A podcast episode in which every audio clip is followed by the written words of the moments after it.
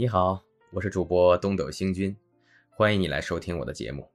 今天继续为大家演播鲁迅先生的散文集《热风》，请您收听《热风》五十。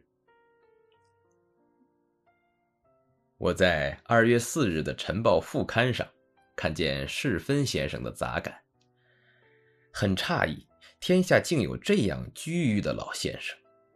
竟不知世故到这地步，还来同学衡诸公谈学理。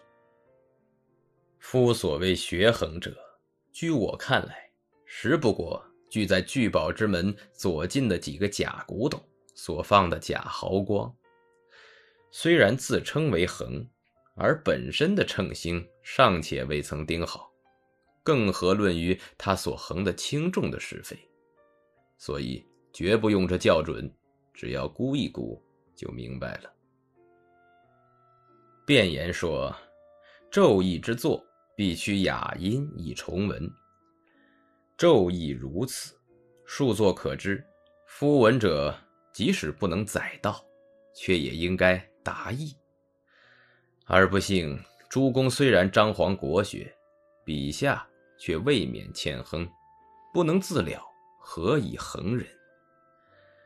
这实在是一个大缺点。看吧，诸公怎么说？辩言云：“杂志而立，便以宣言。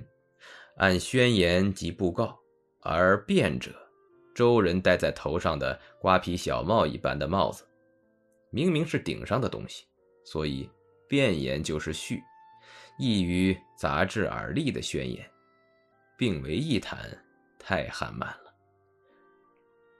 凭提倡新文化者文中说：“或操笔以待，每一新书出版，必为之序，以尽其领袖后进之责。”故亭陵曰：“人之患在好为人序，其此之谓乎？故与彼等以学问之标准与良知，有与商贾与道德，昌妓以贞操也。”原来做一篇序，以尽其领袖后进之责，便有这样的大罪案。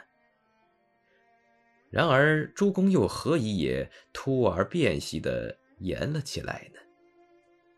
照前文推论，那便是我的质问，却正是与商贾以道德，昌纪以贞操也了。好了，今天就为您播送到这里了。如果您喜欢我的节目，可以为我点个赞，或者转发给您的朋友。感谢您的收听和支持，我们下期再会。